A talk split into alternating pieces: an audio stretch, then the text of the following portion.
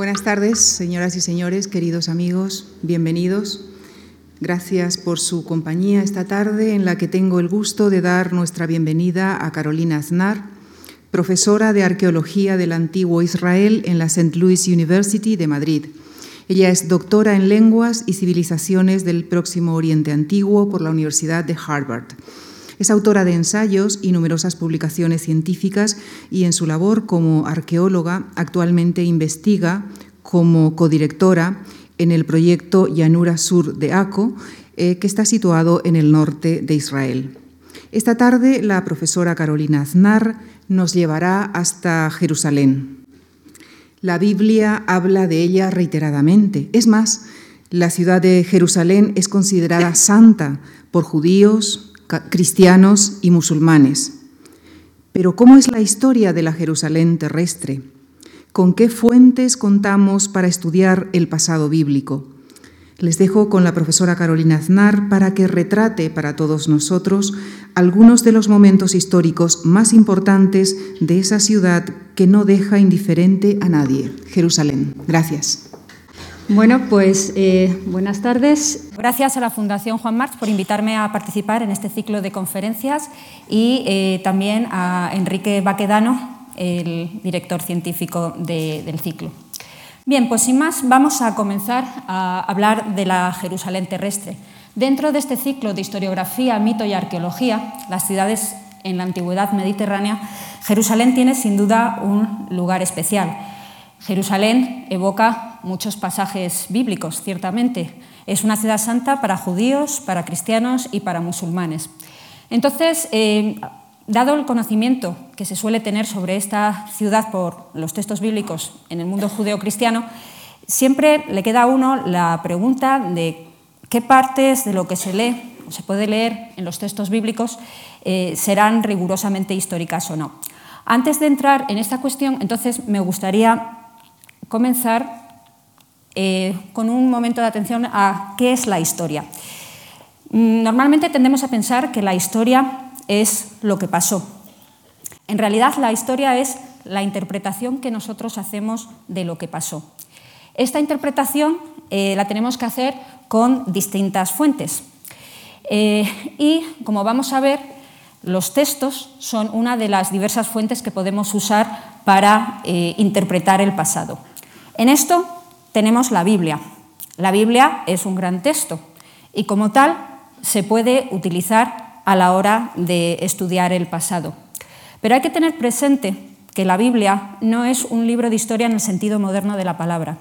La Biblia es eh, sobre todo un libro de fe, de fe en un contexto histórico y cultural determinado, sí, y va a mencionar cosas que han, ocurrido en el pasado de esa región, pero no es un libro de historia en el sentido moderno de la palabra. Para darles algunos ejemplos. En un sentido moderno de la historia, un historiador intentaría contar con todas las fuentes que pudiera. Intentaría ser lo más objetivo que pudiera. Intentaría contrastar las fuentes y coger solo las que les parezcan fidedignas. En el sentido que vemos que había en la Biblia, eh, a ellos lo que les importaba no era cuál de las fuentes les parecía más rigurosas, sino les interesaba la antigüedad de las tradiciones.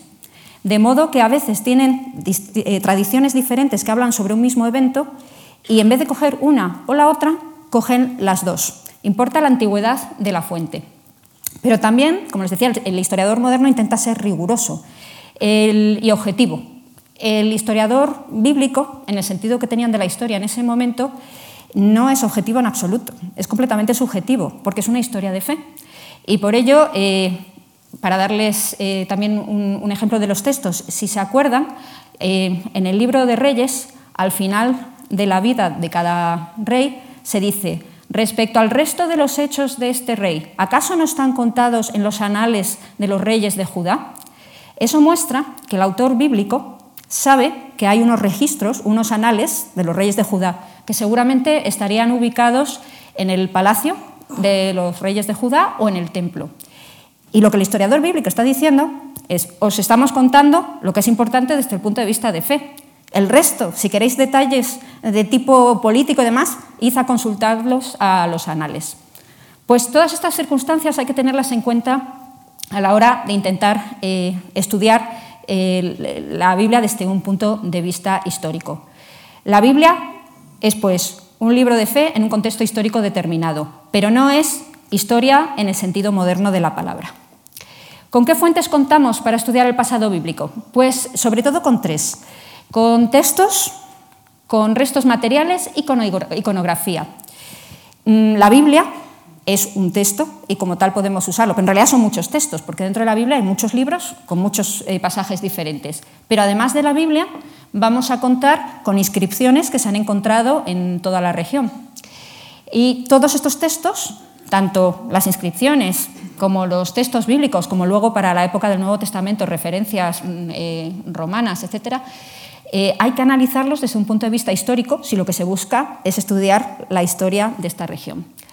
Además de textos, tenemos restos materiales. Esto es lo que normalmente se entiende como arqueología, lo que son artefactos, cerámica, metales, etc., eh, ecofactos, tipo semillas, eh, restos de polen, y luego también construcciones, casas, eh, palacios, lo que sea, y estructuras de tipo hoyos, cosas que se han hecho para alterar la naturaleza. Bueno, pues esto es sobre todo lo que estudia la arqueología. Y luego hay una tercera fuente, que es la iconografía, el estudio de la historia del arte. Para la historia del antiguo Israel esto no es tan relevante, porque, como saben, el antiguo Israel era un pueblo anicónico, no representaba figurativamente ni a, Dios ni a los seres humanos. Entonces, esta faceta el antiguo Israel no la desarrolló eh, demasiado. No obstante, los pueblos vecinos sí que tenían imágenes y los pueblos vecinos a veces nos proporcionan imágenes que tienen que ver con el mundo bíblico. Entonces, a la hora de estudiar eh, los textos bíblicos, eh, perdón, a la hora de hacer historia eh, de la región, hay que tener en cuenta todos los textos que se tengan, los restos materiales y la iconografía. Cuando estudiamos los textos, ya sean los textos bíblicos o las inscripciones o los otros textos, desde un punto de vista histórico, tenemos que intentar estimar las posibilidades de rigor histórico de un texto. Pero para esto hay que subdividir los textos en las unidades más pequeñas que se puedan. Es decir, a veces eh, me pregunta alguien, dice, pero entonces el libro de Reyes eh, es rigurosamente histórico en eh, todo el libro.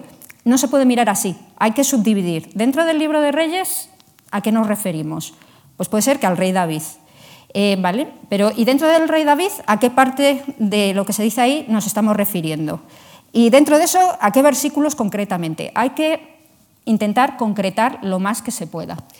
Luego, para todos los eh, textos, bíblicos o no bíblicos, hay que ver la transmisión del texto desde la antigüedad. Eh, qué fiable es, etc. El género, muy importante, como saben, dentro de la Biblia, lo que son las narrativas del Éxodo, por ejemplo, están en el Pentateuco o Torah. Y dentro de este conjunto de libros hay muchos géneros. Hay poemas eh, eh, de tipo eh, épico, hay temas de folclore, hay leyes, hay muchos géneros. Cada texto debe ser analizado dentro del género al que corresponde. Luego, las distintas fechas del texto. Y aquí también, para entender las posibilidades de rigor histórico del pasado bíblico, tenemos que tener en cuenta la fecha en la que se supone que ese evento tuvo lugar y luego la fecha cuando se empezaron a escribir los primeros eh, textos. Entre medias, cómo de largo fue el periodo de transmisión oral, porque lo más, cuanto más eh, largo el periodo de transmisión oral entre lo que pasó y, cuando empezó a ponerse por escrito es, digamos, eh, las posibilidades de rigor histórico tienden a ser menores. No quiero decir con ello que sean imposibles tenerlas, pero digamos que, como es lógico, cuanto más tiempo se está pasando algo oralmente, eh, se tiende a contar más, a cortar detalles que parecen no importantes, a embellecer eh, quizás algunas partes. Entonces, cuanto más largo es el periodo de transmisión oral, eh, las posibilidades de rigor histórico tienden a ser menores. y viceversa, cuanto más corto es el periodo de transmisión oral entre el evento y cuando empezaron a escribirse los textos, mejores son las posibilidades de rigor histórico. Pero luego, aparte de la fecha del evento y la fecha de los primeros textos, hay que tener en cuenta cuándo se agruparon esos textos en, un libro bíblico y luego cuándo se agruparon esos libros bíblicos, la fecha de cuándo se agruparon en un conjunto, ya sea el Pentateuco o Torah, o sea los libros que en la Biblia cristiana se llaman históricos, o sea en los libros que la Biblia cristiana llama proféticos, etc. Y finalmente, ¿cuándo se cerró el canon bíblico? Para la época del Antiguo Testamento, la Biblia hebrea se considera que el canon bíblico se cerró a finales del siglo I, principios del siglo II después de Cristo. Ojo, se cerró, no se inventó. Es decir, que en ese momento dijeron, estos textos son los que consideramos canónicos, que se han venido transmitiendo en nuestra comunidad. Desde entonces ya nos admitieron más textos. Mm, entonces, hay que tener en cuenta todas estas fechas a la hora de intentar ver cómo de rigurosamente histórico puede ser el texto. Luego hay que ver autores, destinatario, estructura, etc. Mm, también, antes de entrar a ver qué eh, podemos ver de Jerusalén desde el punto de vista de la arqueología, mm, decirles también que la arqueología eh, suele resolver problemas de lo que Ferdinand Brodel llamaba el tiempo medio y largo. Eh, Ferdinand Brodel, un historiador francés, distinguió entre el tiempo corto, el tiempo medio y el tiempo largo. El tiempo corto es el tiempo de los acontecimientos políticos.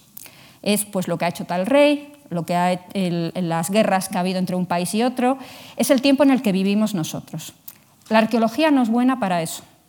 La arqueología para lo que es buena es para el tiempo medio, que tiene que ver con la economía, la sociedad, la demografía y con el tiempo largo, que tiene que ver con acontecimientos de tipo medioambiental y geológico. Como ustedes se pueden imaginar, cuando uno eh, está en una casa, pues va dejando restos, imagínense una casa en la antigüedad, se van dejando restos, pero la gente también limpiaba en cierta medida detrás de ellos. Eh, para que se forme un estrato arqueológico, normalmente pasan muchos años. Puede ser que un estrato arqueológico, por ejemplo, responda a cuatro generaciones que han vivido en un lugar y a lo mejor ese estrato, a lo mejor hay muchos casos, pero a lo mejor es un estrato de 20-25 centímetros, pero han pasado quizás 150 años de vida en ese lugar. Entonces, si eso es lo que nos queda, uno no puede distinguir tal persona de tal familia hizo esto, hizo lo otro. Lo que van a decir es, en este conjunto de 150 años, podemos decir que la economía era tal, que la sociedad era tal, eh, eh, etcétera, demografía y todo esto. Mm, hay que tener esto en cuenta porque cuando la gente quiere estudiar el pasado bíblico con la arqueología, la gente tiende a buscar el tiempo corto, el de los acontecimientos políticos. Eh, lo que la gente busca es, podemos decir esto de, por ejemplo, de Moisés, o podemos decir que este rey conquistó esto, o podemos decir que hubo esta guerra. La arqueología generalmente no es buena para esto. Excepción, cuando hay un texto que nos, eh, que nos, ayuda, un texto encontrado en una excavación, por ejemplo, que el texto menciona algo directamente relacionado con ese estrato arqueológico. Por ejemplo, en una tumba que no haya sido violada en ningún momento, que haya una inscripción que diga eh, esta persona está enterrada aquí. En ese caso, si podemos identificar a un individuo, si la tumba nunca se ha, alterado. Eh, y el segundo caso es si hay una comunidad viva que mantiene una memoria sin cortes desde la antigüedad hasta el día de hoy, que algo relacionado con una persona ha pasado en un lugar específico. Pero ya digo, fuera de estos dos casos, que haya una inscripción directamente relacionada con lo que se encuentra, que nunca se ha cambiado de sitio, y o que haya una comunidad viva que relacione eh, algo de la antigüedad con el día de hoy sin cortes durante toda la historia, salvo en esos dos casos, es muy difícil eh, relacionar un estrato arqueológico con individuos eh, de la antigüedad.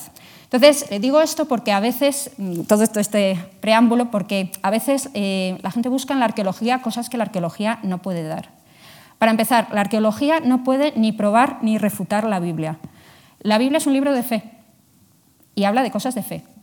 Otra cosa es que la arqueología ayude a entender el contexto histórico y cultural del mundo bíblico. Eso sí lo puede hacer. Pero la arqueología por sí misma no va a poder ni probar ni refutar temas bíblicos. Eh, también la gente, como digo, busca que la arqueología dé evidencia de personas concretas. Y esto, como ven, es muy difícil. Y aparte, que también lo que les comentaba antes, que muchas veces la gente dice, el texto bíblico dice esto. ¿Qué dice la arqueología? Antes de intentar hacer ese paralelismo, hay que analizar el texto bíblico desde todos los puntos de vista que les comentaba. Eh, transmisión del texto, géneros, fechas, autores, etc. Entonces, habiendo hecho todo eso, entonces es cuando podemos empezar a intentar ver qué nos puede decir la arqueología sobre el mundo bíblico. Pero sin esto que les he comentado, en Jerusalén no se puede empezar a entender lo que se está encontrando. Bien, pues entonces eh, vamos a comenzar a hablar de Jerusalén. Eh, como saben, eh, una ciudad que atrae las pasiones de todos los que allí viven. Jerusalén está ubicada en los montes, oh, está ubicada en los montes de Judá. ¿Ven? Está aquí localizada. pero tienen que tener en cuenta, sobre todo si han estado allí, que lo que hoy se ve de Jerusalén eh, no es la Jerusalén del periodo bíblico, ni del Antiguo Testamento, Biblia hebrea, ni del Nuevo Testamento. Es decir, cuando se va hoy a Jerusalén, uno se encuentra unas magníficas murallas que rodean la ciudad, lo que llaman la ciudad vieja. Esas murallas son del siglo XVI después de Cristo, de la época de Soleimán el Magnífico. Es decir, para lo que es la historia de la región son de antes de ayer. Son murallas muy recientes. Esas murallas son las que ven ustedes aquí. La Jerusalén bíblica, eh, la más antigua, estaba curiosamente fuera de lo que hoy son las murallas. Estaba al sur de ellas. De modo que si han estado en Jerusalén, quizás se acuerden, aquí queda el muro de los lamentos, la puerta de las basuras, pues la parte más antigua de Jerusalén, la del Antiguo Testamento Biblia Hebrea, queda al sur. Eh, antes de que esto fuera de los israelitas, eh, como vamos a ver, correspondió a otro pueblo, llamados los jebuseos. Para entender Jerusalén hay que tener en cuenta eh, la orografía del lugar. Esta es la muralla que les digo, como pueden ver aquí, el domo de la roca. Jerusalén eh, está en pendiente, la pendiente va hacia el norte y hacia el oeste. Y está rodeada por tres grandes valles. El valle del, eh, del Cedrón o valle de Josafat, que separa la ciudad del Monte de los Olivos, este es el Monte de los Olivos. El valle del Inom, que corre por aquí, y el valle de en medio o valle del Tiropeón de los Queseros que corre por aquí. Ven la fuerte pendiente que existe en la parte de lo que conocemos como la Jerusalén eh, del Antiguo Testamento Biblia Hebrea. Y el Valle del Inón, que también es pronunciadísimo, ven ustedes por aquí corre el valle. Uno no lo aprecia porque no llega normalmente a esta zona eh, si solo se queda en la ciudad vieja actual, pero por el sur también tenía un valle muy grande. La parte más antigua de Jerusalén entonces es la que queda al sur, fuera de las murallas. Eh, como ven, la inclinación es tremenda. Y en la Biblia, eh, una cosa que sí que les puedo decir cuando se trata de ver esto de la parte de rigor histórico, cuando se dice y subió o y bajó, eso suele ir, porque realmente, como ven, eh, la orografía es muy pronunciada. Fíjense la diferencia de altura entre la parte de abajo de la ciudad de David y la parte de arriba. En la Biblia el templo se situó en la zona norte y el templo, como vamos a ver, eh, hubo eh, al menos dos, y quizá podíamos subdividirlo más. Eh, hay que distinguir entre lo que fue el templo construido por Salomón en el siglo X a.C., que destruyeron los babilonios en el año 586 a.C., que es la época del Antiguo Testamento, y luego el, el templo que construyeron eh, los, judíos a la vuelta del exilio en Babilonia hacia el 520, que fue ampliado al menos una vez por los eh, asmoneos en el siglo II a.C. y otra vez por el rey Herodes el Grande en el siglo I a.C. Y este segundo templo es el que conoció Jesús, es decir, el de la época del Nuevo Testamento, y será destruido por los romanos en el año 70 después de Cristo. ¿Dónde estaban esos dos templos? En realidad, como les digo, el segundo fue ampliado al menos dos veces, por lo que en realidad algunos dicen que habría que hablar de segundo, tercero y cuarto templos, pero en la literatura se suele hablar de primer templo y segundo templo. ¿Dónde estuvieron esos dos templos? Eh, se dice que todos ellos estaban al norte y, eh, claro, dominando la, ciudad. Mm, después de la destrucción del año 70 después de Cristo por los romanos, eh, la siguiente gran construcción que habrá será la de los monumentos sagrados musulmanes. Eh, Jerusalén eh, se va a convertir en el tercer lugar santo del Islam. Y por eso los musulmanes hicieron aquí dos edificios, el Domo de la Roca y la Mezquita de Al-Aqsa, que están situados encima del lugar donde estuvo el segundo templo y probablemente encima del lugar donde estuvo el primer templo. Es decir, que tenemos un lugar santo que ha sido santo a lo largo de toda la historia y en ese lugar santo eh, mm, tenemos el, templo de Salomón, luego el templo de la Vuelta del Exilio, que agrandará sobre todo Herodes el Grande, y ahora los monumentos musulmanes. Eh, por ser este un lugar santo, el tercer lugar santo del Islam, es muy difícil eh, tratar de ver cómo eran los templos que estaban debajo. Este lugar es inaccesible hoy en día a la investigación arqueológica en, su parte interior. Bueno, vamos a comenzar hablando entonces eh, de los jebuseos. las personas que vivieron aquí en el bronce medio y final y también durante el periodo del Hierro I. Digamos que estos vivieron aquí hasta que toma David Jerusalén en el siglo X a.C. Los jebuseos, según la Biblia, eran descendientes de Canaán, eh, pero muchos eh, académicos piensan que eh, quizás no fueran semitas. En cualquier caso, los jebuseos ocupaban esta zona de aquí. ¿Qué podemos decir? ¿Qué podemos decir de la ciudad de los jebuseos? Bueno, como ven, el lugar está hoy densamente poblado, entonces las investigaciones arqueológicas aquí son muy complicadas.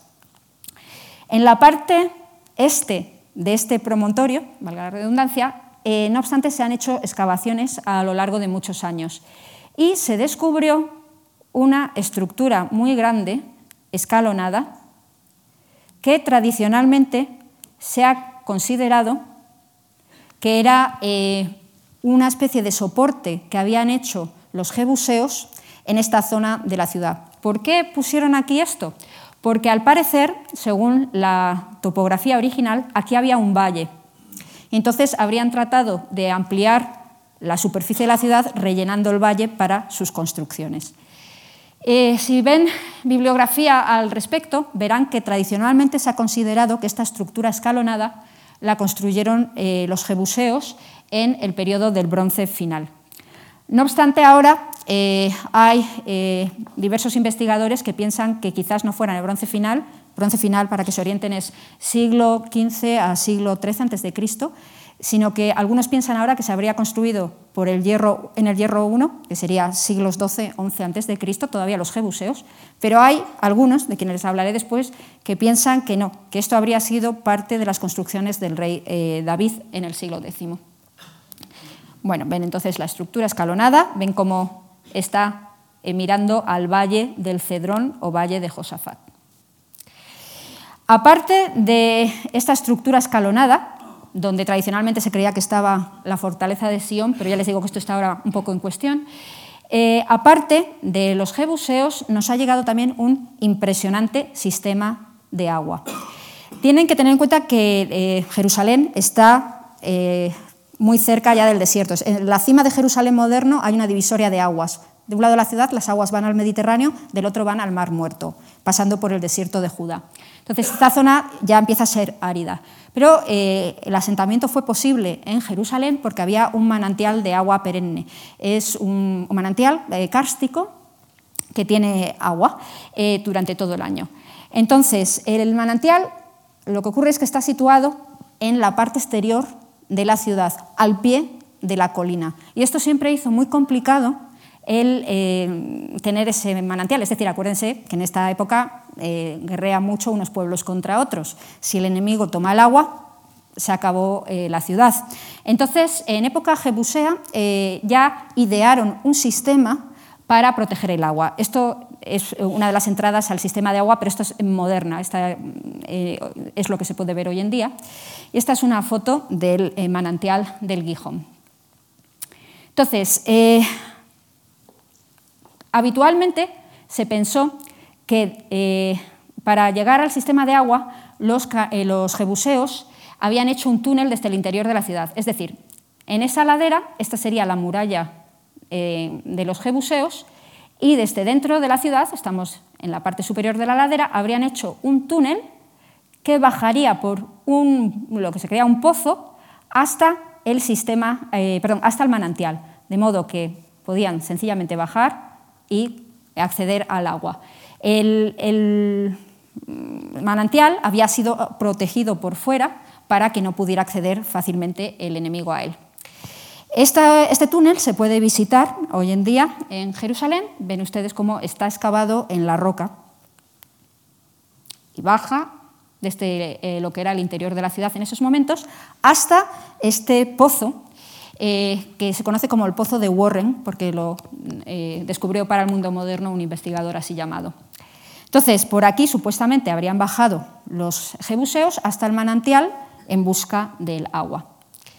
Sin embargo, eh, investigaciones de los últimos 12 años han venido a mostrar que no, que esto que se creía que era no, no es lo que había en época jebusea los investigadores modernos han distinguido que el túnel tenía dos mm, fases de, talla. Eh, la del el pozo este de Warren es la talla inferior, pero esa parece que fue eh, una talla posterior. Los investigadores datan la talla que llegaba hasta el pozo de Warren en el siglo VIII a.C. Según lo que se piensa ahora mismo, en la época del Bronce Medio, este sistema se habría construido en el siglo XVIII a.C. aproximadamente. En la época del bronce medio y continuando con el bronce final y el hierro I, los jebuseos iban por esta parte superior del túnel. Esto todavía no se había excavado. Entonces los jebuseos bajaban por ese túnel, sí, pero seguían por esta parte. Y por aquí eh, comunicaban eh, con una eh, piscina de agua que se había rellenado. Entonces pasamos esto y ahora ven que se ha abierto el acceso para los visitantes y pasando eh, ese agujero, digamos, se llega a ver estas enormes piedras que formaron eh, dos torres para proteger una piscina de agua que se iba rellenando con el agua del manantial. Es decir, hacia el siglo XVIII los jebuseos construyeron un sistema de agua con piedras de tamaño ciclópeo, eh, algunas de estas son de más de un metro de grande, para proteger el agua. Eh, ven ustedes, las excavaciones están en curso, miren la talla, esto es la pasarela para los visitantes, la torre continuaba hacia aquí abajo. Aquí es mirando por donde hemos salido, digamos, ven cómo excavaron también la roca en distintos lugares, los trabajos ahora mismo. Y esto es parte de la piscina de agua eh, que estas dos torres estaban protegiendo. Entonces, la teoría actual es que en la época de los jebuseos se bajaba por el túnel, sí, pero no se utilizaba este pozo, que todavía no se había llegado a él. Eh, se cree que el pozo quizás fuera una fisura natural en la roca. Algunos piensan que era fisura, otros piensan que fue hecho a mano, pero en cualquier caso no, se había llegado a él en este momento si era una fisura natural, sino que el túnel continuaba hasta esta piscina de agua que estaba protegida por eh, estas torres. De modo que aquí estaría la piscina de agua y el túnel que venía de la ciudad iba por eh, debajo de tierra hasta que llegaba aquí al lado de la piscina de agua. Y ven que aquí tenían una enorme torre, que es la de las piedras que les he enseñado, a la que se llegaba también desde las murallas, supuestamente, y luego esta segunda torre, dentro de la cual estaba el, sistema de agua. Ven una construcción de enorme envergadura, eh, requirió eh, gran inversión de, esfuerzos humanos y de medios materiales. Esto muestra también lo importante que era la presencia de los jebuseos en este periodo. Entonces, bueno, pues las dos teorías, ya les digo. La anterior, que pensaba que bajaba hasta el pozo, y la actual, que ve que llegaba en realidad hasta esta piscina, que estaba protegida por eh, las torres que les he enseñado. Bien, mm, no obstante, eh, tenemos en mención eh, en, la Biblia que pese a lo fuerte que era la ciudad y que estaba muy bien protegida, la ciudad eh, llegó a ser tomada por el rey David. El rey David eh, vive a caballo entre los siglos XI y X y luego le va a suceder su hijo Salomón en el siglo X. Ambos viven durante la época que arqueológicamente se llama del Hierro 2A, que en realidad se extiende un poco más lejos. ¿Qué sabemos de la época de David desde el punto de vista de la arqueología? Bueno, hasta los años 90, digamos en los años 70, 80, eh, hubo mucho debate sobre el rey David. Eh, había quien pensaba que era un mito, había quien pensaba que era una leyenda, un rey tan poderoso en la antigüedad, que se dice que conquistó tanto y tantas eh, cosas exaltadas que se dicen de él. Entonces, había dudas sobre la existencia real de esta persona bíblica. Estas dudas se acabaron en cuanto a que existiera el rey a principios de los 90, cuando se encontró esta magnífica inscripción en eh, el yacimiento de Teldán, al norte de la región. En la inscripción, en, eh, este lugar donde vemos el cuadrado, en paleohebreo, se menciona la casa de David, la casa de David. La inscripción habla de una persona que presume de haber matado a un rey, lo que está entre corchetes es que está incompleto, está reconstruido, eh, se dice que mató a un rey que era de la casa de David y junto a él también había matado a un, rey de Israel. Esto corresponde a la época en que Israel se había dividido en el reino del norte y el reino del sur. Em, los eh, eh, epigrafistas datan la inscripción eh, hacia el siglo IX a.C., es decir, más o menos hacia un siglo, quizás ciento y pico años después de la época del rey David, según la Biblia. en 100 años alguien sí sabe si una persona ha existido o no. Es decir, si hubieran pasado 500, 600 años, pues ya sería otra cosa. Pero en 100 años sí se sabe si alguien de que se habla es realmente mm, una persona que ha vivido o no. Entonces, esta inscripción, la inscripción de Teldán, ha sido clave en cuanto a decir que el rey David realmente existió. Las dudas que existen ahora es cómo de poderoso era el rey David. Algunos piensan que en realidad fue poco más que un cacique local. Eh, otros piensan que no, que hizo muchísimas conquistas eh, y que llegó a conquistar incluso partes eh, al norte de lo que hoy en día es Israel. Y aquí es donde está el, debate.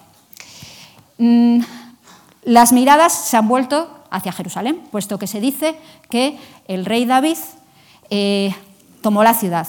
Y eso, que se dice en el segundo libro de Samuel, se dice que la ciudad eh, estaba muy bien amurallada y que los jebuseos presumían, cuando estaba David asediando la ciudad, de que incluso los cojos y los ciegos podrían defender la ciudad, de lo bien eh, fortificada que estaba, se supone.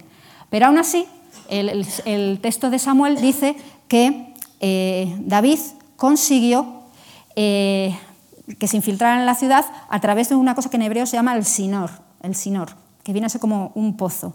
No se sabe muy bien eh, cómo interpretar esto, pero muchos han ligado el pozo de Warren a ese posible mm, túnel por el que, o pozo por el que habrían accedido los israelitas al interior de la ciudad. Lo que pasa es que, como les he dicho, ahora parece que ese pozo es del siglo VIII y David es del siglo X antes de Cristo, el pozo es posterior, entonces eso ya no, ya no podría funcionar. Eh, en estos momentos, eh, una arqueóloga israelí llamada Eilat Masar está excavando eh, en la zona al norte de la estructura escalonada que les mostré antes y ella ha encontrado un túnel que dice que quizás fuera este sinor por donde accedió David. Todo esto se está revisando en estos momentos. Mm, David toma la ciudad, según la Biblia, de los jebuseos y eh, construye allí eh, su palacio. Eilat Masar, esta arqueóloga, dice que estaba leyendo el, texto de Samuel, estamos hablando de los capítulos 5 y 6 del segundo Samuel, y en ese texto, después de que toma eh, Jerusalén, se dice que los filisteos entonces vinieron a asediar a los israelitas y dice que a David le dijeron que venían los filisteos y que bajó a la fortaleza. Entonces ya les digo que esto de subir y bajar, eso sí que suele funcionar bien. Y cuando um, Eilat Masar se puso a pensar sobre esto, dije, bueno, pues si quizás donde la estructura escalonada estaba la fortaleza quizás de los jebuseos, el palacio de David habría que buscarlo al norte, puesto que el norte está más arriba y abajo. Entonces, eh, si esto era la estructura escalonada, Eilat Masar se puso a buscar el palacio de David por aquí. Bueno, esto era de nuevo el, posible acceso, pero ya les digo que ahora esto no funciona. Entonces, eh, Eilat Masar está excavando esta zona de aquí. Vemos de nuevo la estructura escalonada, ella está excavando esta zona. Las excavaciones en curso. Pues Eilat Masar ha encontrado los cimientos de un gran edificio de tipo público. Aquí ven el muro, luego hay otros tres muros por aquí, este muro continúa por aquí, esto es posterior, estos son aljibes que se hicieron posteriormente, pero digamos lo que supuestamente ella está datando a la época de David es todo esto, estos muros, y luego otro muro que continúa por aquí y otro más grande así. Entonces, eh, Eilat Masar eh, propone que esto podría ser los cimientos del Palacio de David. Desde luego, en el sitio más apropiado parece que sí que estarían. Problema es que no se puede datar bien esto porque no ah, se encontraron suelos directamente asociados a los muros. Lo que sí que se encontró es que los cimientos estaban sobre eh, restos del siglo XI, o sea, que son posteriores al siglo XI. Pero qué fecha exacta tienen no se sabe. Entre los materiales que encontró cercanos a los cimientos, he encontrado también eh, sellos y otros materiales del siglo VII de Cristo, por ejemplo. Eh, entonces, lo que sí que se puede decir es que esto es un edificio, son los cimientos de un edificio grande, muy grande, de tipo público, seguramente, eh, que son posteriores al siglo XI y anteriores a la destrucción de los babilonios. Pero que sean exactamente del rey David está cuestionado. Eilat Masar lo propone, pero hay otros arqueólogos israelíes como Israel Finkelstein que no está de acuerdo con esta identificación. De todas maneras, el sitio, ya les digo que en principio debería ser, pero todavía no hay un acuerdo con que estos se puedan considerar los cimientos del Palacio del Rey David o no.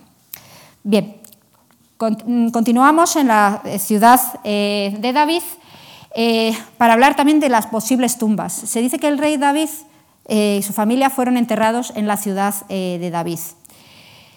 ¿Dónde? No se han encontrado las tumbas que se puedan identificar, no hay una inscripción que diga esta es la tumba, pero los arqueólogos han buscado en distintos lugares. Como les digo, es difícil hacer investigación arqueológica aquí porque el lugar está muy densamente poblado. Pero sí que unas excavaciones encontraron en la parte sur de la ciudad de David esta especie de eh, grutas, aquí ven una, aquí ven otra, eh, que luego fueron, eh, esta zona se utilizó después como cantera, ven que está todo esto tallado, entonces piensan que a lo mejor en época romana se habría excavado esta zona, ya no tenían recuerdo de dónde habían estado enterrados los reyes del antiguo Israel, había pasado el exilio de Babilonia y habían pasado muchos años, y que quizás este fuera el lugar. Quizás es un sitio que se propone, pero no sabemos. De momento, lo que se ha encontrado que se pueda relacionar con el rey David en Jerusalén solo serían los cimientos de ese edificio público y ya les digo que tampoco todo el mundo los acepta. Eh, entonces, hay mucho interés por conocer esto. Lo que sí se sabe por la estela de Teldán es que el rey David es una figura real, pero como les digo, todavía está un poco debatible eh, qué se puede relacionar con él en Jerusalén. A este respecto, no obstante, comentarles que ahora mismo hay unas excavaciones muy importantes en un lugar en la Shefelá, en el valle de la Elá, muy cerca de, la antigua Socó, en un lugar que se llama Kirbet Keiyafa. Este lugar eh, se está identificando con la ciudad bíblica de Shaharaim, porque en Shaharaim significa en hebreo dos puertas. Y en este lugar se han encontrado dos puertas con forma de eh, tenaza, con cuatro cámaras, esa es una puerta y aquí ven la otra, esta sería la puerta. Y en este lugar se están encontrando materiales del siglo X antes de Cristo. Eh, se ha encontrado una inscripción. Este verano pasado se han encontrado modelos de templos, uno en piedra, otro en eh, cerámica. Y eh, están datando por carbono 14 estos materiales en el siglo X. Eso quiere decir que cuando algunos arqueólogos dicen que en el siglo X todavía eran caciques y que no tenían un Estado, eso eh, vendría a ser disputado por estos hallazgos. Si tenían ciudades amuralladas, si tenían escritura, si tenían eh, modelos de templos, esto era un Estado ya complejo y vendría a apoyar que eh, el rey David tenía un estado de verdad, no que era solo el rey David y cuatro guerreros más. Entonces, este yacimiento, Hirbet Keiyafa, está ahora en el ojo de todos los debates. Contarles que hay otros yacimientos que también están proporcionando eh, información interesante sobre este periodo y mencionarles eh, solo de pasada el lugar donde estoy trabajando ahora mismo. como les dijeron anteriormente, codirijo el proyecto Llanura Sur de ACO, eh, que consiste en una prospección regional de la zona al norte del Monte Carmelo y una excavación arqueológica en el yacimiento de Tel Regev. Estamos excavando en el lado este de, este yacimiento, toda esta colina que ven aquí. Eh, estamos encontrando materiales en este momento del siglo IX y eh, esperamos próximamente encontrar también del siglo X, aunque todavía no tenemos siglo X. Eh, en esta cuadrícula particularmente aparecieron muchos materiales de tipo fenicio. Y los fenicios son claves para estudiar tanto al rey David como al rey Salomón, puesto que la Biblia dice que el rey Hiram de Tiro ayudó al rey David a construir su palacio y después al rey Salomón a construir también su palacio y sobre todo el templo. Entonces, entender a los fenicios en este lugar que es frontera con los israelitas, eh, esperamos nos ayudará a entender mejor eh, qué relación tenían los fenicios y los israelitas en este momento. ¿Qué sabemos de Salomón desde este punto de vista de la arqueología? Directamente en Jerusalén, nada. Pero indirectamente, como les voy a decir, sí tenemos ciertas evidencias. Si se acuerdan, si esto es la ciudad de los Jebuseos, luego es la ciudad del rey David, que construye su palacio un poco más al norte. Y Salomón se dice que va a construir el templo, al norte todavía, más al norte de eh, la ciudad. Como les he dicho antes, el templo eh, es donde hoy en día tenemos el Domo de la Roca y la Mezquita de Al-Aqsa, eh, los lugares santos musulmanes. Entonces aquí no se puede excavar, por eso no tenemos evidencia directa. Pero sí tenemos evidencia indirecta por paralelos arqueológicos con otros lugares de Oriente Medio. Esta es una reproducción de, lo que era el templo basada estrictamente en la Biblia. Según esa descripción que viene en el primer libro de Reyes, eh, capítulos 6 y 7, el templo tenía un pórtico con dos columnas que tenían nombres, Jaquín y Boaz, y luego tenía una sala principal y al fondo tenía el Santa Santorum, el Santo de los Santos, el lugar donde estaba el arca de la alianza. Mm, no podemos excavar en Jerusalén, pero, como les digo, hay eh, paralelos en otros lugares de la región. Hay, por ejemplo, un templo que se ha excavado en Endara, un lugar en Siria, cerca de Alepo, eh, que se ha encontrado que tiene una planta muy similar, eh, solo que tiene una, tiene una sala más. En este templo vemos que tenemos un pórtico también con dos columnas, esta es la sala extra, pero luego tenemos una sala principal y al fondo el Santa Santorum. Además, en la descripción bíblica se dice que alrededor del edificio principal había tres pisos de almacenes para el tesoro del templo. Pues aquí también tenemos eh, lo que parece haber sido espacio dedicado a ello. Esta es una foto del yacimiento de Endara, ven la entrada, eh, tenemos eh, las basas de las columnas, luego la sala extra y al fondo la sala principal y el Santa Santorum. Curiosamente, en este templo eh, también hicieron unos relieves para mostrar a la divinidad entrando en su templo. Esto en Jerusalén no existía, pero es curioso porque en esta época se concebía el templo como la casa de la divinidad, literalmente. Se entendía como que Dios vivía dentro del templo. Y los israelitas llegaron a pensar esto también del propio templo de Jerusalén, como se ve en distintos lugares bíblicos. El templo de Endara, en distintos lugares, tiene estas criaturas fantásticas que son mezcla de león con caras humanas y alas. Eh, esta iconografía viene del Próximo Oriente, llega hasta España.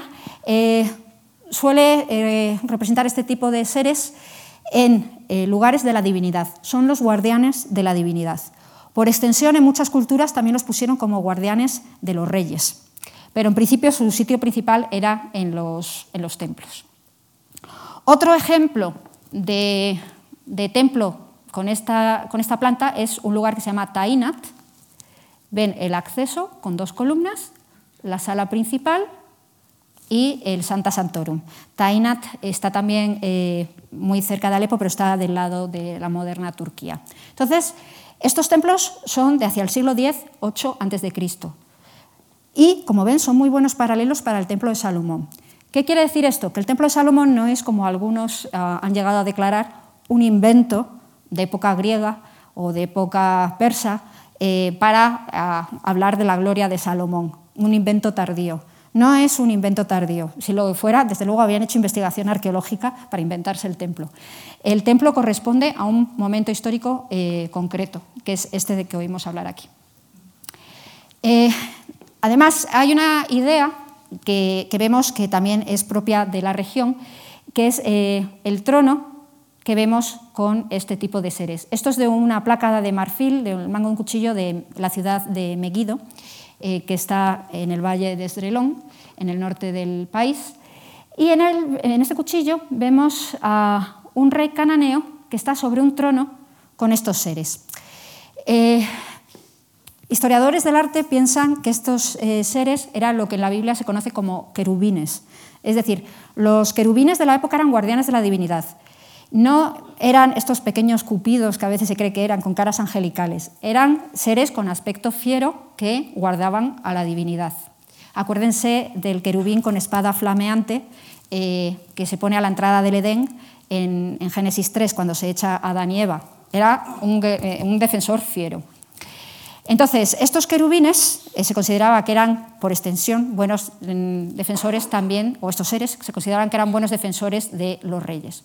Entonces, vemos a un rey cananeo sobre un trono de este tipo, en el otro lado habría otro ser de estos, y eh, vemos que tiene sus pies sobre una especie de taburete.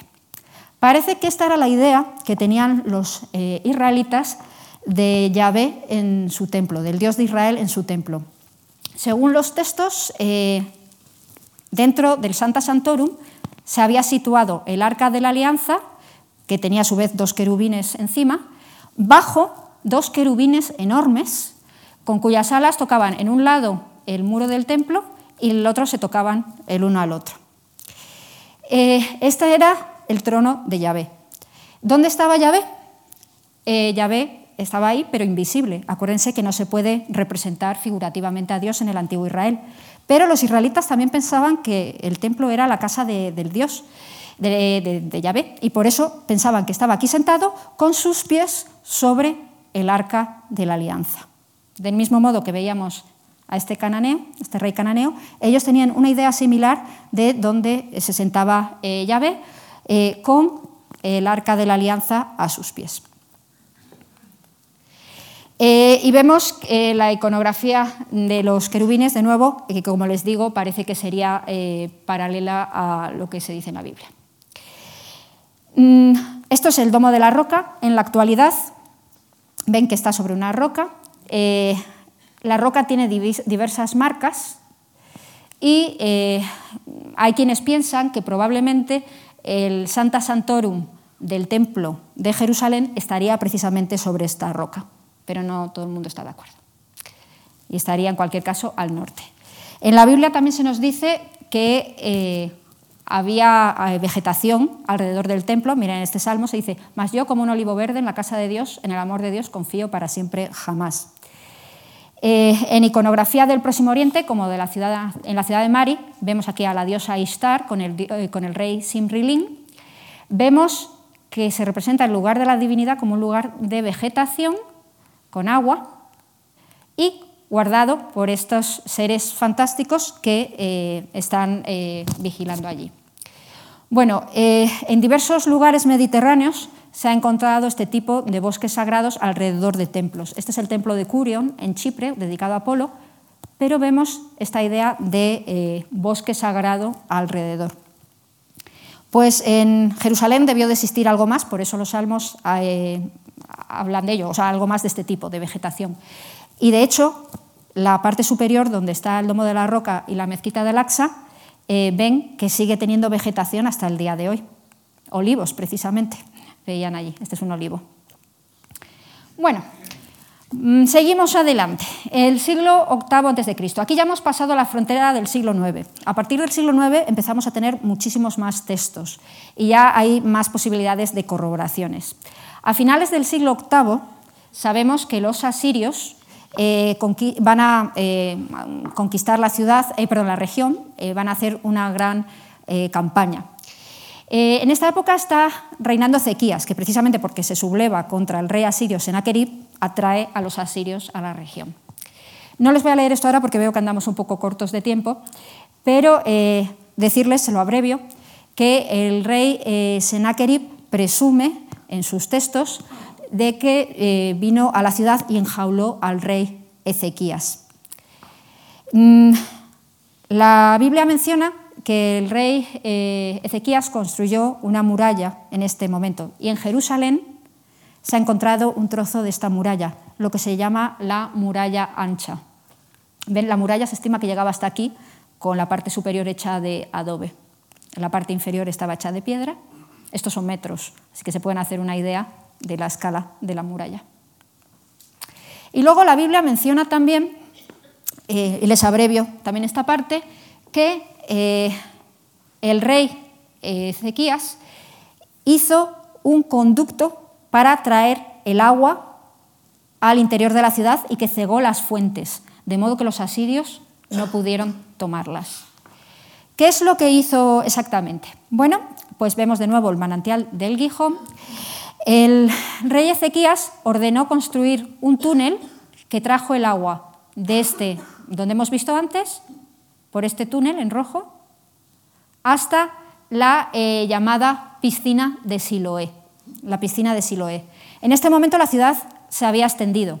Por las invasiones asirias en el norte habían venido refugiados y se cree que la ciudad en ese momento habría llegado hasta aquí. De hecho, el tramo de muralla que les he enseñado antes es este de aquí.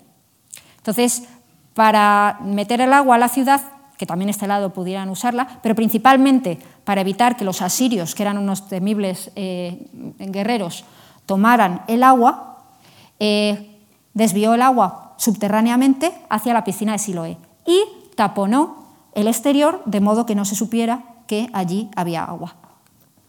Este es el túnel. Está eh, construido, es más o menos mm, un túnel de unos 500 metros de largo. En realidad la distancia es, mm, más, si fuera en línea recta serían unos 320 metros, una cosa así. El túnel tiene una anchura de unos 60 centímetros y de alto eh, unos 2 metros eh, en la mayoría del túnel. Y el, agua depende de lo que haya llovido ese, agua, ese año, pues como les digo, es un manantial cárstico, pero puede ir desde la rodilla hasta la cintura. Y esta es la salida eh, del túnel. Lo que pasa es que esta salida es de época bizantina. La, salida, lo que era el estanque de Siloé de la época de Ezequías, todavía no se ha encontrado. Al fondo del túnel había una inscripción que hoy en día se encuentra en Estambul y en paleohebreo narra eh, cómo se hizo el túnel. Dice, las partes en corchete faltan, haciendo el túnel. Y esta es la forma en la que se completó el túnel. Cuando los trabajadores utilizaban sus picos, cada grupo hacia el otro, y cuando todavía faltaban tres cúbitos, las voces de los hombres llamando el uno al otro pudieron oírse, dado que se hizo más fuerte, seguramente el sonido, a la derecha e izquierda.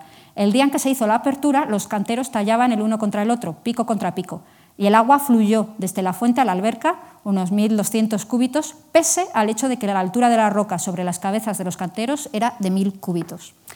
Esto es un testimonio de ingeniería de la época están eh, contando muy eh, alegremente, como pueden ver, cómo han conseguido hacer este túnel. Empezaron a hacerlo a ambos lados y se fueron guiando por el sonido de los picos.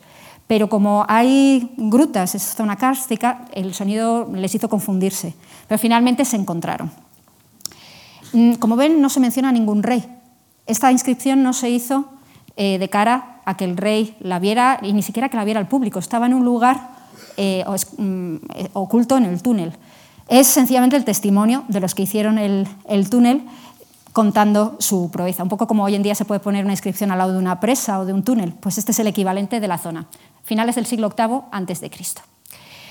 Bien, con eso pasamos y haciendo un gran salto, perdónenme porque es que realmente hay muchas cosas, solo les doy unas pinceladas, eh, a la época del rey Herodes el Grande y sus hijos. Herodes el Grande vivió en el siglo I a.C., es el rey que se dice que, según los evangelios, que estaba reinando cuando nace Jesús de Nazaret. El rey Herodes es el que va a ampliar la zona del templo hasta hacer esta magnífica plataforma que vemos hoy en día, donde hoy están los, los santuarios musulmanes. Para hacer esta plataforma, dado que el terreno estaba en la ladera, el rey Herodes hizo una esplanada aquí poniendo pilares. Todo esto es artificial. ¿Ven la diferencia de altura entre la plataforma y la parte inferior? Todo esto es artificial. Y la parte norte, a su vez, la excavó en la roca. Todo esto está excavado. Y ven que esta gran plataforma es la que domina la ciudad hasta el día de hoy. Mm, sabemos el aspecto que tenía el templo en ese periodo por testimonios del Talmud testimonios del Nuevo Testamento, también del historiador judío Flavio Josefo. Esta es una reconstrucción basada en los testimonios eh, escritos, pero eh, como les voy a enseñar, eh, desde fuera también han podido observar distintos exploradores y arqueólogos varios de estos rasgos. Por ejemplo, aquí ven que para bajar de la esplanada del templo había una escalera y esa escalera estaba sobre un arco. bien, bueno, antes de llegar al arco, perdón. Eh, ven aquí esta zona, esto es lo que hoy en día se conoce como el muro de los lamentos. como saben, y les decía antes, el templo fue destruido por los romanos en el año 70 después de Cristo. Después de eso ya no hubo más templo. Pero el lugar eh, más cercano a donde se cree que estuvo el templo, eh, donde a los judíos se les permitió rezar, eh, era esta zona de aquí. Estaba lo más cerca posible. Y por ello, los judíos consideran este lugar más santo, dado que no pueden acceder a rezar a la zona superior. Entonces, el muro de los lamentos o muro occidental no es exactamente el templo, sino la plataforma, es un trozo de la plataforma donde estuvo el templo. Y eh, ven en esta foto el muro de los lamentos, esta es la sección de los hombres, la sección de las mujeres, y ven que eh, hoy en día está aquí el Domo de la Roca, la mezquita de Al-Aqsa, y aquí es donde habría estado, eh, se cree, el, templo en este momento. Entonces, bueno, volviendo al arco, les decía, se ve el arco aquí, aquí está el arranque del arco.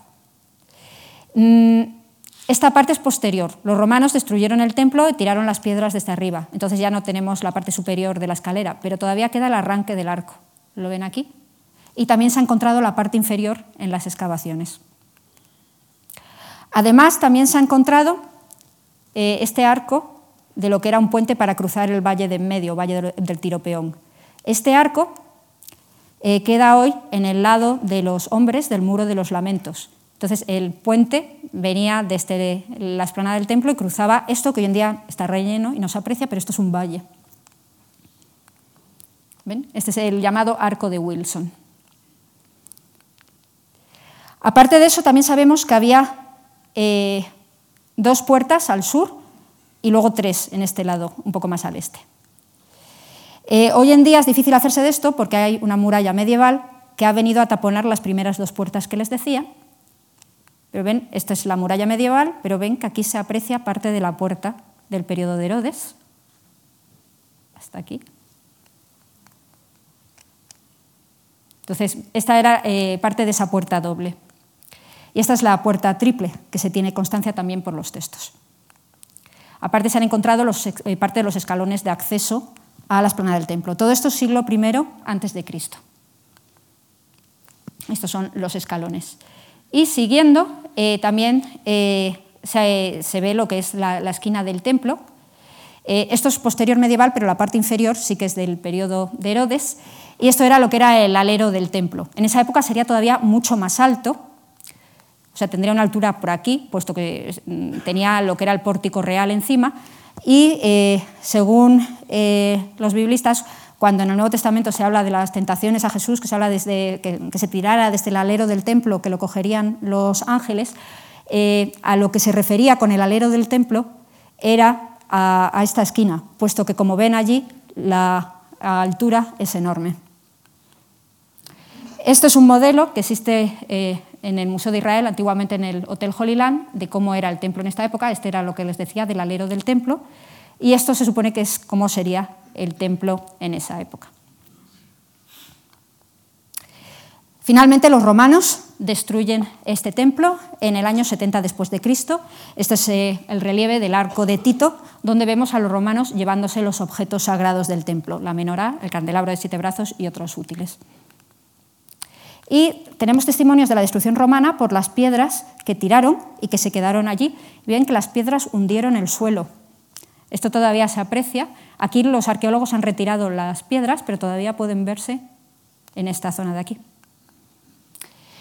Bueno, eh, ¿qué podemos decir de la época de Jesús mismo? Jesús es eh, un individuo y un, individuo ciertamente eh, especial, pero decir, en referencia a lo que les decía de lo que puede o no puede hacer la arqueología, es difícil, como les digo, intentar trazar eh, el paso de alguien por la historia si solo es un individuo. Sin embargo, eh, sí que hay eh, cosas que podemos relacionar con los relatos del Nuevo Testamento en la ciudad de Jerusalén. Primero, la piscina de Bethesda. según el Evangelio de Juan, capítulo 5, Jesús curó a un paralítico en la piscina de Bethesda. Por eh, testimonios de Flavio Josefo eh, sabemos que tenía cinco pórticos y siempre se pensó que eso era muy raro, eh, pero se comprendió al final que era como cuatro lados y una división entre medias, que en realidad era una piscina doble. La piscina estaba ubicada al norte de donde estaba el templo. Ven aquí la maqueta otra vez. Bueno, estas son las excavaciones que se hicieron a principios del siglo XX en este lugar.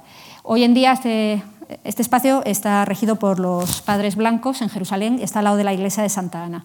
Ven ustedes la profundidad de la piscina. Es enorme, era un enorme depósito de agua.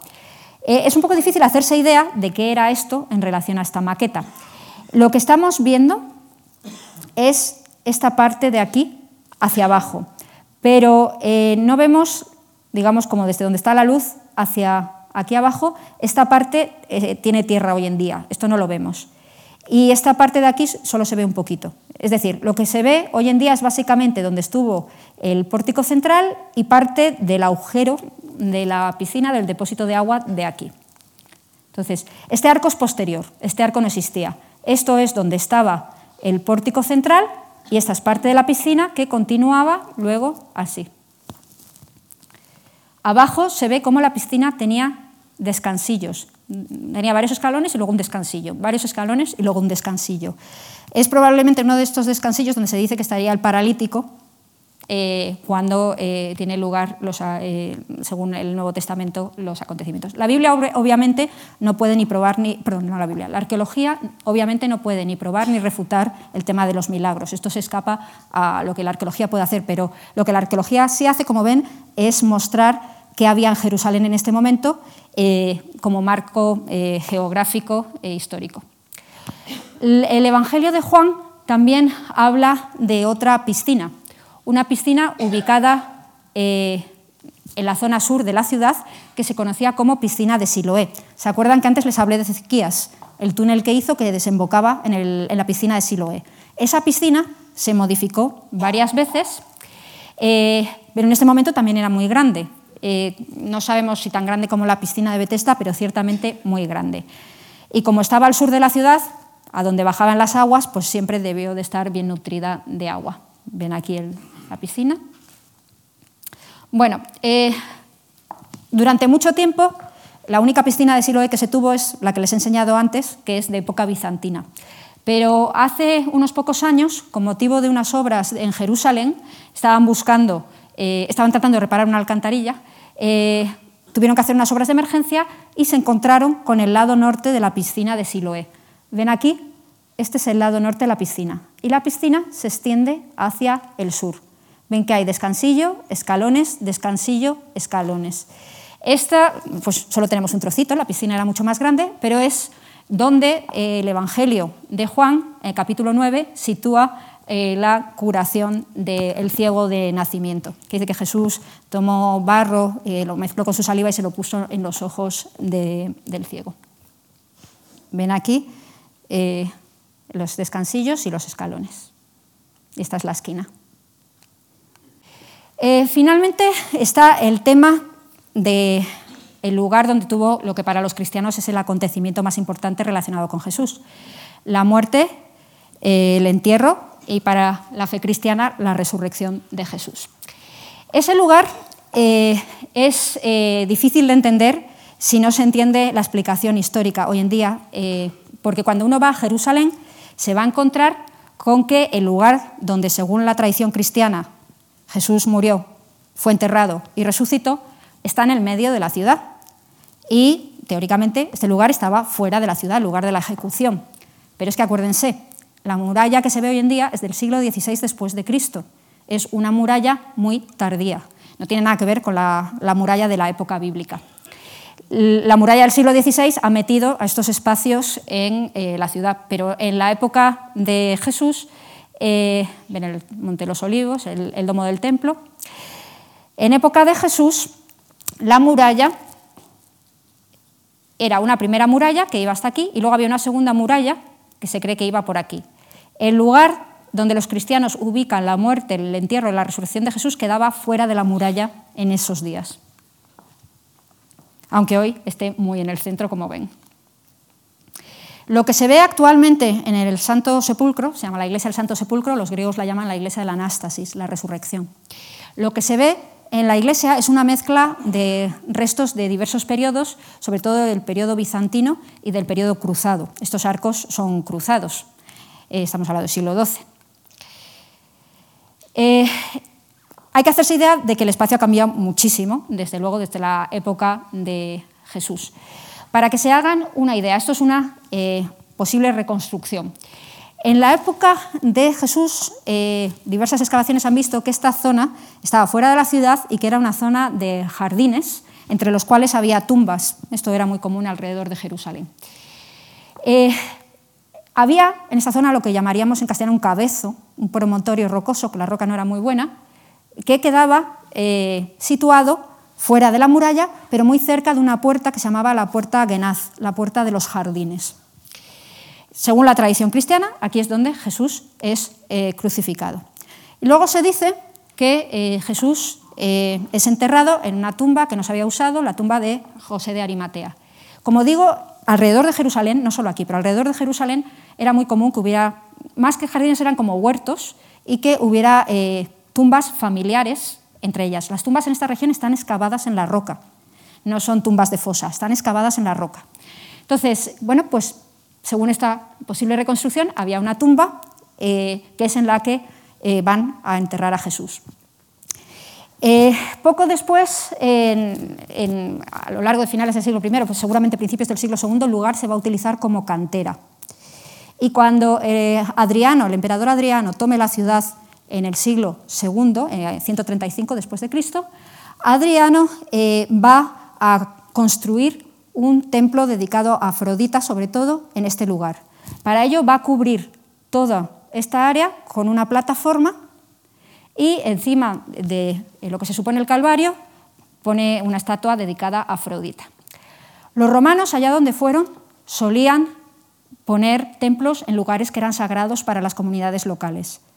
Para los judíos de esta época, el único lugar sagrado era el templo y este lugar no era sagrado para los judíos. Entonces, esto habla de que este lugar podía ser sagrado para otra comunidad.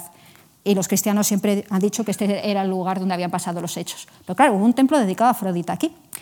En el siglo IV, con Constantino ya como emperador, su madre, Santa Elena, va a venir a la región, seguramente a pagar las tropas, eh, pero también eh, buscando los santos lugares. Y los cristianos de Jerusalén le dicen que este lugar donde está el templo de Afrodita, debajo, es donde está eh, la tumba de Jesús y donde está el Calvario. Había otros cristianos de la zona, que no eran de Jerusalén, pero que vivían en la costa, que eran un poco escépticos. Por ejemplo, el importante historiador de la Iglesia, Eusebio de Cesarea. Eusebio nos ha dejado textos y muestra su extrañeza. Dice, pero ¿cómo va a ser esto debajo del templo de Afrodita? Pero los cristianos locales insisten y Elena hace que, Elena hace que eh, desmantelen el templo de Afrodita. Y cuando lo hacen, para sorpresa de Eusebio de Cesarea, encuentran debajo la tumba, una tumba, que ellos, los cristianos locales, decían que era la tumba de eh, Jesús, donde había tenido lugar la resurrección. Eusebio de Cesarea muestra que se quedó realmente impactado, él no se esperaba esto. Y eh, bueno, pues como los cristianos locales decían que este era el lugar de, la muerte y la resurrección de Jesús, por medio de Santa Elena se va a hacer una enorme basílica bizantina aquí. Pero eh, van a hacer en este momento que los lugares más importantes eh, sean destacados. Entonces, el Calvario se va a rodear por una estructura y el, donde estaba la tumba lo van a tallar todo alrededor hasta hacer una especie de capilla. Y encima montan esta enorme cúpula que se ve. Entonces, eh, aquí lo que vemos es, eh, según se entra, parte de la plataforma que está alrededor del Calvario, según uno entra en el Santo Sepulcro a la derecha. La parte superior, se ve sobre todo en la zona que tienen hoy en día los griegos ortodoxos, eh, tiene una vitrina donde se ve la roca sobre la que está montado esta, esta estructura. Ven ahí la roca.